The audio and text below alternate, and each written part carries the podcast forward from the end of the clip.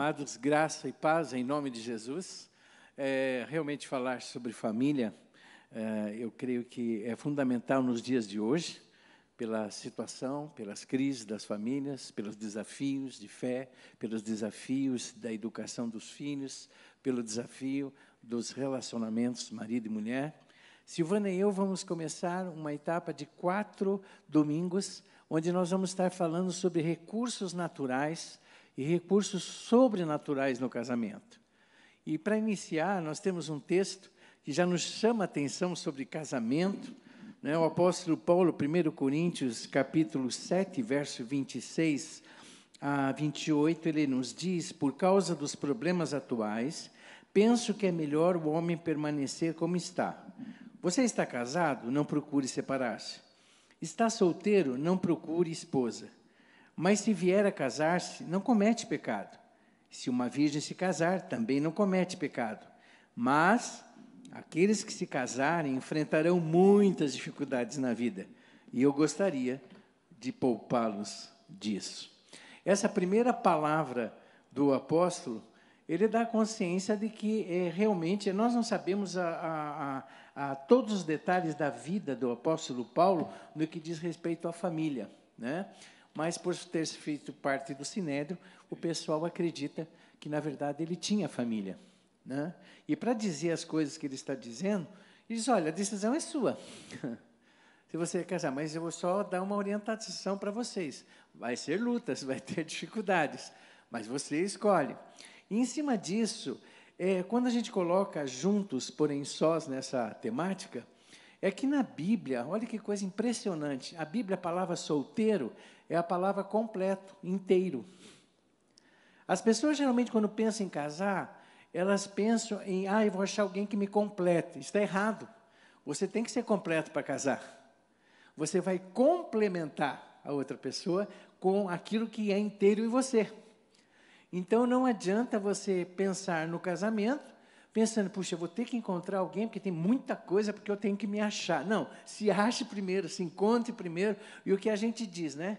Cristo te dá a razão de vida, preenche o vazio existencial, e aí você, com esse vazio existencial, você está completo para poder fazer, complementar outra pessoa e ambos serem felizes. Muito importante essa observação da questão do solteiro. Mas Paulo também diz assim, 1 Coríntios, capítulo. Deixa eu só mudar. Ah, peraí. Deu? Não, peraí, mudei. Eu só arrumar aqui. Não está mudando. Deu? porque queria que todos os homens fossem como eu mesmo. Mas cada um tem de Deus o seu próprio dom, um de uma maneira e outro de outra. Digo, porém, aos solteiros e às viúvas que lhes é bom se ficarem como eu. A ideia do dom do celibato é uma coisa muito forte também na palavra. Tem algumas pessoas que têm dom. Eu conheci pastores que ficaram 40 anos no seu ministério e morreram solteiros. Eles tinham claramente o dom de ministério. Né? Então, nesse sentido, é alguma coisa que você vai estar sabendo, Deus vai estar trabalhando para que você tome uma decisão como essa. Mas, só que, quando a gente vê o quadro dos casamentos hoje, o que nos assusta é que cada 100 casamentos, né, é, é, 53 terminam em divórcio. Nos 10 primeiros anos, e os outros 47 já mostram insatisfação caminhando para esse processo de separação. Gente, isso é desafio, precisa ser avaliado. O que, que está acontecendo? O que, que precisa Deus fazer nesses casamentos? E a gente questionar nós mesmos sobre isso. É, sonhos e expectativas nós temos visto é, transformadas em pesadelos e decepções. A pessoa casa, né? No, a, por sinal, a gente que é pastor sabe que é muito importante gravar o sermão do casamento, porque os noivos não prestam atenção, né? Para que eles possam prestar atenção depois e possam escutar o que você está falando. Porque é o sonho, a expectativa.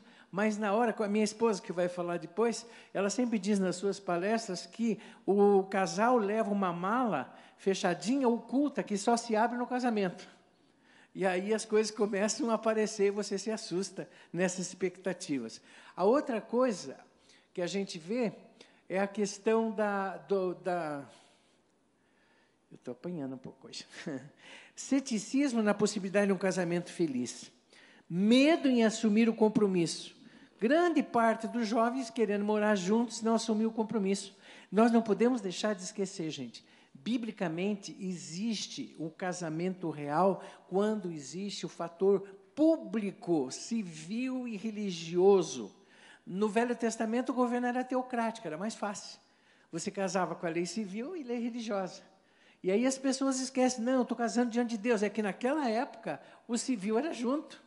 Mas o compromisso precisa ser total. Só que nesse compromisso, eu me lembro de pessoas que chegarem para mim e dizer, é, Pastor Calixto, é, não fale isso no casamento, não fale para ser submisso, não, e dando meus recadinhos de que, que eu tenho que pregar para se evitar qualquer compromisso, né?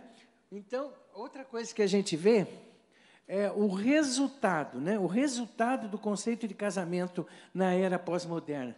É um resultado, a gente tem visto que, é um, que as coisas são edêmicas. O que, que acontece? As verdades né, que deveriam ser absolutas estão se tornando relativas, pluralistas, e o que é verdade de Deus tem se tornado mentira para as pessoas e vice-versa. Cadê as verdades? Então eu tenho que pegar a Bíblia, pegar a palavra, pegar aquilo que é verdade, pregar isso, para que haja uma estruturação e reestruturação do casamento. E para que a gente veja isso, nós vamos estar trabalhando sobre duas coisas fundamentais: os recursos naturais e os recursos sobrenaturais no casamento, para que a gente seja vitorioso. Amor, você pode assumir, por favor?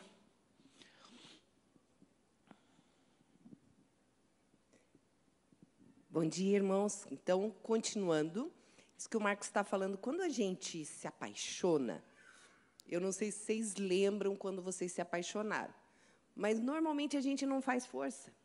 A gente vê tá apaixonado. Só que existem questões inconscientes que fazem você gostar mais de uma pessoa do que de outra. Pensa bem, quem casa, casou com 24, 25. Meu marido foi exceção que casou com 33. Ele queria se identificar com Jesus, foi crucificado nessa idade e ele foi enforcado, né?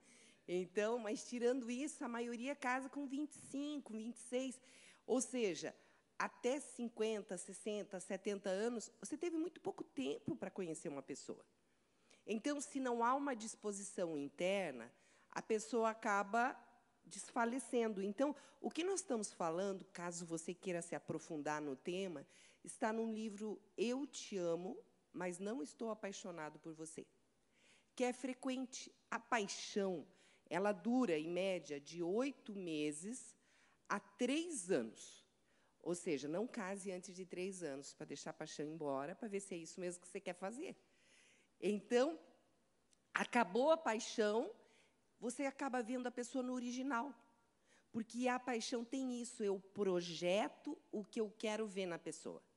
Inclusive, é interessante que a neuropsicologia fala que o cérebro até arruma o defeito das pessoas. O cidadão tem um olho mais torto que o outro. Quando a mulher está apaixonada, o cérebro arrumou. O nariz da mulher é meio torto, o homem está apaixonado. Quando ele olha, está retinho. Então, Deus é maravilhoso, né? Porque senão ninguém de nariz torto ia casar, ninguém de olho torto ia casar. Então, o cérebro faz isso. Passou a paixão, você enxerga o nariz torto, você enxerga o olho vesgo, você enxerga tudo. E aí parece que se esvazia. Então, a nossa proposta, e é uma proposta de recursos naturais, ou seja, qualquer pessoa pode fazer. É uma proposta de você se exercitar em algumas atitudes que vão acabar te dando. Então, essas ligações amorosas que eles chamam são as ligações de paixão. E aí, o primeiro recurso natural que os casais precisam utilizar para resgatar a paixão, o amor novamente no casamento é ouvir. Eu tenho um, um videozinho que eu fiz, Como Nasce um Amante. Silvana, você está dizendo apologia? Não, é para você entender. Imagina, chega a mulher lá no escritório, raspou o carro na hora de sair na garagem. Liga para o marido. Amor, você não imagina, raspou o carro na hora que eu estava saindo da garagem do prédio. O quê? Outra vez? Nhê, nhê, nhê. Ela desliga. Aí o colega do lado, tudo bem? Raspei o carro. Meu marido ficou bravo. Não, dá a chave na hora do almoço, eu vejo um lugar para arrumar, bem baratinho. Sério? Sim. Uau, obrigada. Não, quando você tiver um problema, vem, fala comigo. Puxa, olha, o ser me ouve e aquele outro ser lá em casa nem quer saber. Ele não me ouve. E aí essa pessoa foi tão compreensiva, eu começo a contar minhas coisas e a pessoa é tão receptiva.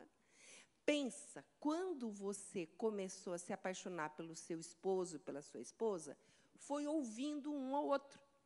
O homem contava aquelas piadas mais bobas e a mulher ria, achava graça. Hoje o marido conta ela, outra vez, essa piada você já contou. Chica, para. Ela se irrita. E antes não, ela ficava horas ouvindo, e ele falando, falando, e ela ouvindo. Era a coisa que ele mais gostava, porque ela ouvia. Ou o inverso. A mulher falava, falava, falava, e o homem olhava. Gente, quanto vocabulário fluente que essa mulher tem. E hoje a mulher fala: gente, não cala a boca. Jesus, dá uma Covid que faça fechar a boca. Não é possível, eu não aguento. Então, é uma diferença que acontece. Eu lembro quando eu fazia um curso de terapia familiar, a professora disse: o mesmo motivo que uniu um casal é o mesmo motivo que vai separá-lo. Aí eu fiquei com aquilo, eu disse, gente, aí eu lembro que logo veio um casal para eu atender no consultório. E aí eu perguntei, o que fez vocês se apaixonarem? Aí a mulher disse, ai, ele era um homem tão silencioso, tão misterioso. Eu olhava para ele assim, aquele ar de mistério, ele era quietinho. Eu disse, e hoje? Hoje é uma múmia que não abre a boca em casa. Uma raiva. Eu falo e não abre a boca, sei lá o que está passando pela cabeça. Aí eu olhei para o marido e e você, o que que você gostou tanto na sua esposa? Ai, ela era a moça na igreja que mais falava. Simpática, amiga de todo mundo. E eu ficava olhando, que moça maravilhosa. E hoje, qual é o seu problema com ela? Não cala a boca essa mulher. Eu não suporto, me irrita. Eu quero uns minutos de silêncio e ela não cala a boca. Então, vocês percebem? O ouvir o outro, ou seja, é acolher o que o outro está falando. Não criticar. Tem gente que diz, Silvana, eu ouço meu cônjuge. Você critica. Você fica esperando a pessoa falar para você, é, mas por que, que você não fez desse jeito? Mas você tinha que ter falado assim? Mas você não sei o quê. Então a pessoa já não quer mais te contar mais nada, porque ela vai contar e pum, vai levar uma cacetada na cabeça. Então, a segunda característica, o segundo recurso natural ligado com ouvir é exatamente compartilhar. O que que é o compartilhar? Queridos, é querer contar para o outro o que está acontecendo com a minha vida. Às vezes dá uma canseira, né? Você, a pessoa diz, e aí, como você está? Bem. E ali, deu certo? Deu. Tá, mas assim, não tem nenhum detalhe? Não, nada importante. Você tem preguiça de compartilhar. E não era assim no início do casamento. No início do casamento, você não via a hora.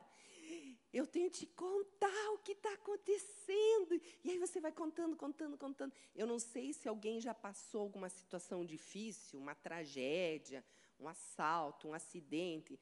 No início você quer contar, né? Então chega as primeiras pessoas, você, ai, conta tudo em detalhe. Quando? Lá na décima pessoa você já tem preguiça. Ah, é? Você foi assaltado? Fui. Uhum. Mas estou vivo, está tudo bem. Você tem preguiça. Só que no casamento, não querer compartilhar é tirar o direito do outro saber sobre a sua vida. Eu já vi tantos casais, às vezes a gente está em grupo, e aí o marido fala um negócio e a mulher, sério? Eu não sabia. Ah, é? Não te contei? Não. É, então está sabendo.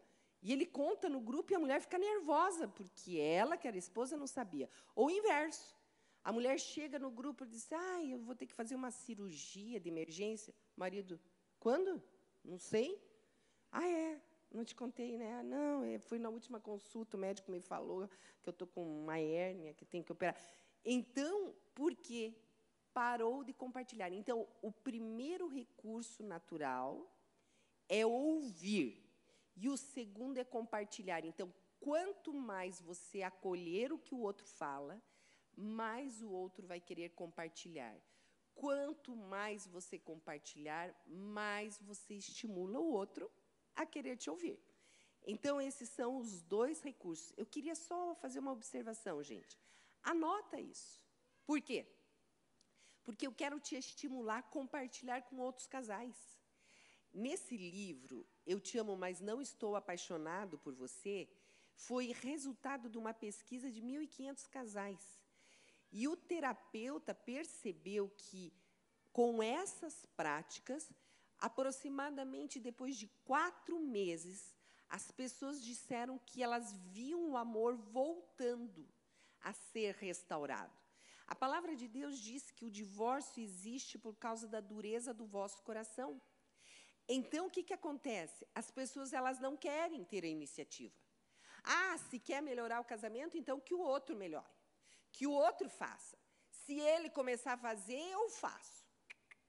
Começa em você. Começa você a ouvir o outro com atenção. Começa você a compartilhar com gosto, com detalhes a sua vida com o outro, numa tentativa de resgatar o que vocês tinham antes. Então, terceiro recurso agora: ser generoso. O que é ser generoso, gente? Generoso é você ter aquela característica de empatia com o outro, se colocar no lugar do outro e querer ser gentil, fazer algo pelo outro que você sabe que vai agradar o outro. É, mas nunca faz para mim, sempre sou eu. Não, tudo bem. Faz como quem faz para Deus. Senhor, eu estou fazendo para agradar o teu coração, porque eu sei que é a tua vontade. O Senhor conhece a minha intenção. Então, o que é ser generoso? Imagina, a mulher fez a unha, mulher quando faz a unha vem assim para casa, né? E aí, porque ela é o medo de encostar a unha, né? Porque demora para secar esse negócio. E aí a mulher vem, vem, aí chega em casa, o marido disse: "Amor, deixa que eu acabo o almoço. Você está com a unha molhada. Ai, sério, bem, senta aí, eu te sirvo. Ó, e a louça também é por minha conta. Gente, ganhou na loteria, né? Ter um marido desse, né? Então, é um homem generoso. Imagina o homem o homem está lá assistindo futebol. Vai lá, vai. Daqui a pouco a mulher chega com a pipoca que ele gosta, com o cafezinho recém-passado, ou se ele não gosta de café, uma Coca-Cola geladinha, né? E ele olha, ai, amor, obrigada. Mas não, o que, que as mulheres fazem? Outra vez no futebol. Mas para quê? Sempre acaba do mesmo jeito. Um a zero, não importa qual é o time, e não sei o quê. O homem, Ai, essa mulher não cala a boca, não sei o quê. Ou a mulher chega com a unha pronta, outra vez pintou unha, para que pintar? Logo vai começar a descascar. Deixa, deixa do jeito que é. Se Deus quisesse pintado, já nascia com cor. Você entende a diferença? Como é bom ter uma pessoa generosa do teu lado. Como é bom ter uma pessoa gentil do seu lado. Só que essa pessoa vai ser você, o marido e a esposa. Então, eu quero que agora você pare e reflita. Falamos sobre três recursos naturais. Dê uma nota no seu relacionamento, de 0 a 10. Quanto eu, eu estou ouvindo o meu cônjuge? De 0 a 10. Quanto eu estou me mostrando uma pessoa atenciosa, uma pessoa que está dando é, é, recurso para ele falar, que eu estou mostrando que eu estou interessado. Segundo, dê uma nota de quanto você tem compartilhado sua vida, suas expectativas com o seu cônjuge, de 0 a 10. E o outro, agora, o quanto você tem sido generoso com o seu cônjuge. O generoso, gente, eu percebo que às vezes as pessoas têm dificuldade porque ela fica avaliando o quanto o outro é gentil, o quanto o outro é. Não é dessa forma. seja, tome a primeira atitude e permaneça fiel ao Senhor. Senhor, é um culto em sacrifício ao Senhor, porque eu quero ser para te agradar. Eu lembro um casal que eu atendia e o marido era muito reclamão. Mas olha, olha homem ranhento, ranhento, ranhento. E a esposa veio um dia e disse assim: Silvana, eu não aguento. Esse homem reclama demais, reclama demais. Eu disse: faça um propósito de uma semana ser generosa com ele. Ignore as reclamações e seja extremamente generosa com ele. E vamos ver o que, que acontece. Na semana seguinte, essa mulher chegou e disse: Silvana, inacreditável. Meu marido está parando de reclamar. Meu marido me agradeceu. Não foi no primeiro dia, nem no segundo, nem no terceiro, lá pelo quarto. Porque o bicho era arranhento mesmo. Mas, nesse sentido, a generosidade quebra o coração. Então, já fomos três recursos. Quarto recurso: apoiar. O que é apoiar? Causa do outro, o que é importante para o outro, vai ser importante para mim. Eu vou apoiar o outro. Então, eu já vi mulheres dizendo: ah, eu vou fazer dieta. Ah, eu preciso emagrecer, vai ter o casamento da fulana, eu vou ser madrinha, quero ficar bonita no vestido. Aí o marido olha: outra vez dieta? Não adianta. Você não emagrece, mulher. Olha, tua mãe é gorda, você vai morrer gorda que nem ela. Isso é apoio? Não. Gente, a mulher fica acabada. Eu lembro de uma amiga minha que fazia dieta, eu ia lá na casa deles fazer visita pastoral, daqui a pouco o marido, ah, vocês aceitam uma vitamina? Estou batendo uma vitamina, jogando metade de uma lata de leite condensado dentro da vitamina. Eu olhava assim, escuta, mas o que, que é isso? Ele, não, não. E levava um copo cheio para a esposa. Eu falava para ela, não toma isso, não toma isso, é para sabotar a tua dieta. Guria, metade de um leite condensado num copo de vitamina, o que, que é isso? Isso é apoiar? Não. Apoiar é nem tomar vitamina para apoiar a esposa. Morzinho, você só está tomando água com limão? Eu também vou tomar só água com limão, sem refrigerante nessa época. Ah, amorzinho, você só está comendo carboidrato, é, tirou carboidrato? Só proteína e salada? Vou te apoiar só proteína e salada. Quer comer carboidrato? Come lá no teu trabalho come na lanchonete da esquina, mas apoia a esposa. Faz o inverso. Vamos lá. Marido faz dieta, faz direta, mas nem tanto. Marido, normalmente, ele quer passar no concurso, quer ser promovido. Como que a esposa pode apoiá-lo nisso? Crianças, vão brincar lá fora, deixa o pai estudar. Não, não, corta até Netflix para o homem não querer ficar assistindo o jogo para ter mais tempo para estudar. Né? apoia o cidadão.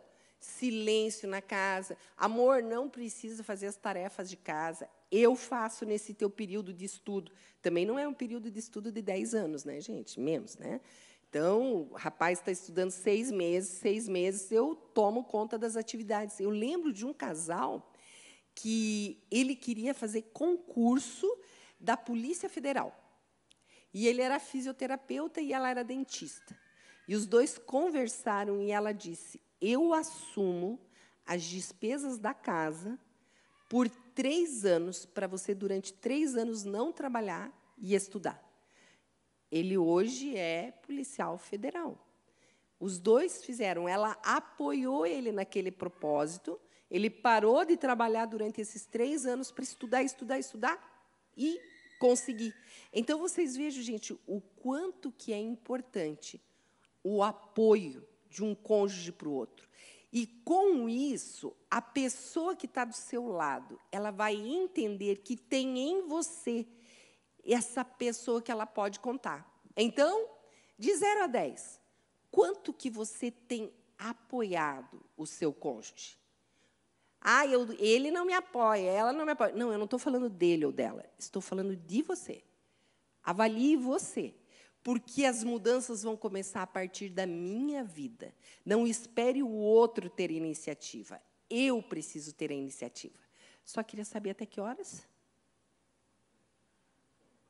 Ótimo. Então, nós podemos continuar. Está anotando os recursos? Eu quero que você anote para estar compartilhando com seus amigos.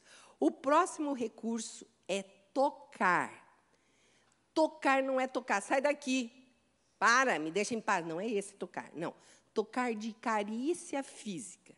É uma das coisas que nós percebemos é que os casais, quando param de ter toque físico, aquilo se torna uma expressão do que vai acontecer no mundo emocional. A pessoa se distancia da outra. Então, até numa atitude de ato profético, toque no outro, encoste no outro. Ah, Silvana, a minha mulher parece um porco espinho, a gente encosta, parece que dá choque e tal. Não, se a pessoa tem dificuldade de receber um carinho, um abraço, algo mais caliente, vai devagar. Amor, eu vi na TV, no YouTube, tem uma massagem de ombro. Duvido que a pessoa não deixe você tocar. Ah, tem uma massagem especial no pé, empresta teu pé aqui enquanto você assiste no TV. Vai lá, seja ele o marido com dificuldade de toque ou a esposa. A gente chama isso de toques indiretos. Outros toques indiretos é você encostar, sentar no sofá e encosta. Tem uns que pulam para o lado, não tem problema, você vai lá e pula mais pertinho. Né? Vai lá e, e vai sendo suave com esse toque, vai estimulando isso na pessoa, porque vai trazendo uma mensagem de amor. Existem pessoas que têm realmente traumas ligados a toque. Pessoas que foram vítimas de abuso, seja ele físico, sexual. Então, é importante a gente ser gentil. Então, o toque indireto é uma boa alternativa. Então, há quanto tempo você não faz massagem na sua esposa ou no seu marido? No ombro, no pé. A, a, o inverno está aí, você pode, ah, vamos esquentar um pouquinho, fricciona, esse creme traz uma hidratação e aquece. Vai lá contando uma historinha bonita e vai tocando. E, e, eu faço isso normalmente com pais que têm filhos adolescentes. Filho adolescente é um desastre, né, gente? Filho adolescente, você beija, ele limpa a cara, né? É um terror. Então, o, o toque, o toque indireto, normalmente, o filho deixa. Filho, ó, tô vendo um cravinho, tô vendo uma espinha, olha e tal. Aí o filho fica, né? Ele vai encostando, aí você vai e faça isso com o seu cônjuge, se você está sentindo a dificuldade de tocar. E aí outra vez eu te pergunto, de 0 a 10, quanto você tem expressado o afeto através do toque? Eu estava conversando com um filho e ele me contava a gente, eu falava para ele, explicava sobre as cinco linguagens do amor, né? Para ele entender a mãe que estava chateada que ele não elogiava as coisas que ela fazia. E aí ele falou para mim, ele disse: "Eu acho que eu sou que nem meu pai. O pai dele é um alemão, alemão, alemão original. E terra. E aí ele pegou, aí ele disse assim: "Meu pai não gosta nem pegar na mão da minha mãe. Ele vai andando na rua lá na frente. E a minha mãe, mãe é brasileira, fica super chateada, né? Porque ela parece aqueles cachorros correndo atrás, né? Querendo pegar na mão dele. Então, gente, são atitudes pequenas e leves de você dar a mão para outra pessoa, né? Você ajudar ela quando ela vai levantar, quando ela vai sentar. São toques indiretos que comunicam o afeto, tá? Então, vamos lá, recordando os recursos. Qual é o primeiro recurso que a gente falou? Ouvir, muito bem. O segundo, compartilhar, muito bom. O terceiro, ser generoso. O quarto, que nós acabamos de falar, o toque. É importante, gente, é, no toque, incluir relacionamento sexual. Os, é, eu acho muito bonito quando a Bíblia ela exorta né, que, quando você for jejuar, que seja uma coisa compartilhada com o outro, seja de mútuo acordo, para que não seja longo o período que o casal pare de ter uma vida sexual ativa. Então, é muito importante observar isso. O toque inclui vida sexual. Tá? O próximo recurso, que é muito bom, é rir juntos. Não é rir do outro, mas rir juntos. O que, que é? é se divertir, gente. é, jogar alguma coisa, vamos. Mas não é para brigar, né? Porque tem gente que, ah, vamos jogar junto, vai. Aí a esposa começa a ganhar, o homem fica nervoso. É, você está roubando. E joga, fica nervoso. Não! É para rir com o fracasso da gente, com o erro. É, é, ser leve, é ser divertido, chamar amigos. Eu lembro uma ocasião em casa, o Marcos estava muito preocupado com algumas situações, e aí eu chamei para tomar um café mais três casais. Dois desses casais, três, eram os três maridos. Os três maridos eram verdadeiros palhaços. Sabe aquele tipo de gente divertida, leve? Aí um sabia fazer pão de cebola. Aí eu disse: vem aqui em casa fazer teu pão. Aí ele chegou antes, fez o pão de cebola. O outro vendia frios. Eu traz aí uns queijos, uns presunto e tal. E o terceiro casal, a mulher trouxe o bolo. Eu, bem tranquila, só entrei com o café e com o leite. Mas aí o pessoal fizemos um café. Ficamos umas quatro, cinco horas sentados à mesa, tomando café, comendo pão, mas rindo, rindo, rindo. Porque eles começavam a contar os causos, e contava a história da avó, da tia, da vizinha, do vizinho. Gente, é uma delícia você rir. Faz bem, gera, inclusive, elementos neuroquímicos que fazem bem. Ah, Silvana, eu sou sem graça e a minha mulher sem graça, meu marido é sem graça. Tem problema, faz que nem eu, importa. Chama amigos palhaços para vir tomar café na tua casa. Sabe aquele povo mais divertido, mais leve? Não aqueles que vêm falar sobre política, sobre fim do mundo. Esses não, gente. Esses não dá certo. Pega esse povo assim leve, que ri do erro, que conta aqueles causos divertidos. Chama esses para vir em casa ou marca para sair, para jogar boliche, jogar sinuca. Eu lembro, num retiro de casais, tinha uma mesa de sinuca e a gente fez desafio de casais jogando sinuca. Foi ótimo, porque aí a gente juntou todos esses recursos naturais numa atividade só. Então, mulher não sabe jogar sinuca, né? a maioria. Né? Então, a mulher não sabia nem como pegar, e o marido vinha por trás, pegava, amor, assim, amor e tal. Aí ela virava, dava de cara com ele aqui, vocês viram? Né? Tinha uns que queriam acertar o taco na mulher, mas a gente estava lá para equilibrar a situação. Mas os que entravam no jogo, na esportiva, ficou, ficou delicioso, porque ficou leve para as pessoas. Então, é importante esses recursos serem trabalhados. Tem mais recursos a serem trabalhados, mas eu vou deixar na expectativa do próximo encontro. Então, anota todos esses recursos, começa a conversar com aquele amigo, aquela amiga que está mal no casamento, e, e diz, olha, vamos fazer isso, vamos ver se esse negócio funciona. Aquela psicóloga lá disse que de três a quatro meses recupera o relacionamento. Então, vamos, anima o seu amigo, a sua amiga a fazer isso no casamento deles e faça isso no seu e a gente deixa os próximos recursos naturais e sobrenaturais para o próximo domingo.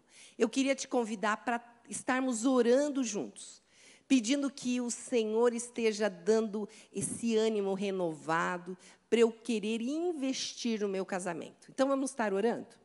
Pai querido, em nome de Cristo Jesus, o Senhor sabe, Senhor, os casais aqui na igreja, o Senhor sabe os casais que estão nos ouvindo com esse estudo. Nós queremos agora, em nome de Cristo Jesus, clamar: Espírito Santo, entra. Entra com uma providência nesse relacionamento.